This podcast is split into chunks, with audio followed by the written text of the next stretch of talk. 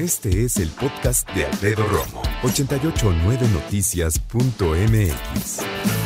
Cuando hablamos de problemas económicos provocados por la pandemia, tú dices, pues como qué?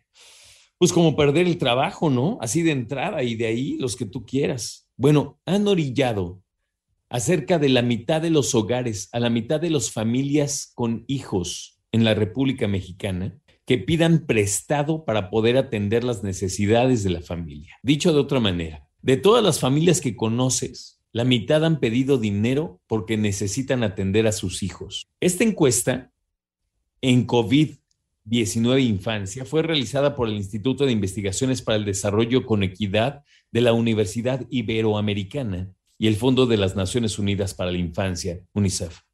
Los resultados fueron presentados ante diputados federales de la Comisión de Derechos de la Niñez y la Adolescencia.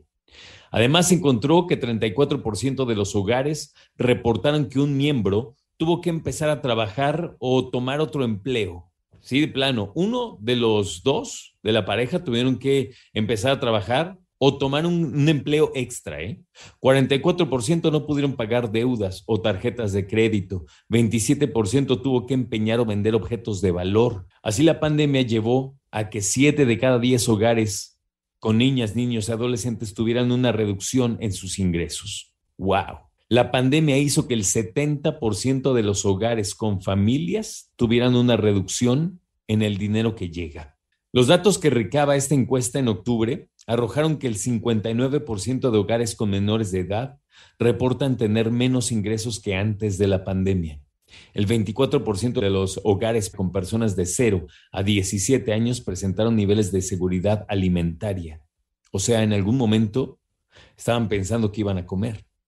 Los problemas económicos, señalan, suelen causar afectaciones emocionales en los integrantes de la familia en la población en general, claro, y mencionan que uno de cada tres mexicanos presentó síntomas severos de ansiedad. Severos, es un montón de gente. Estamos hablando más del 33% de los mexicanos que presentaron síndromes severos de ansiedad.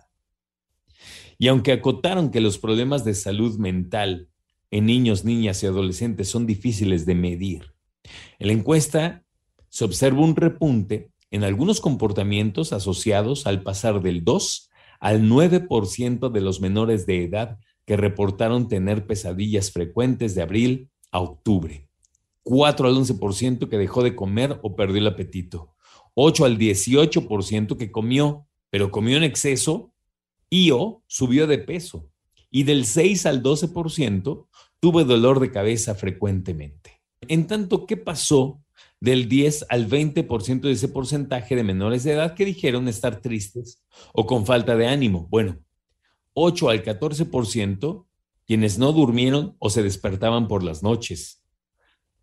Del 17 al 21% los que se mostraron agresivos o tercos. Y del 2 al 16% los que indicaron tener miedo, miedo nuevo, o sea, algo nuevo le causa temor, o miedos recurrentes. En octubre del año pasado, 34% de los hogares con o sin niños adolescentes contestaron que uno o más integrantes tuvieron COVID-19 o sus síntomas y el 36% de las familias con menores de edad refirieron afectaciones por la enfermedad.